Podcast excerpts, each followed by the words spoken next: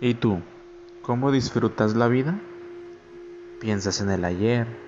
¿Analizas el mañana? ¿O vives el presente?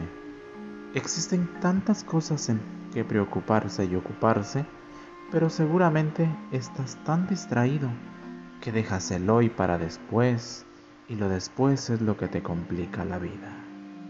Aprende a vivir el día a día, sé feliz y abraza a quien amas.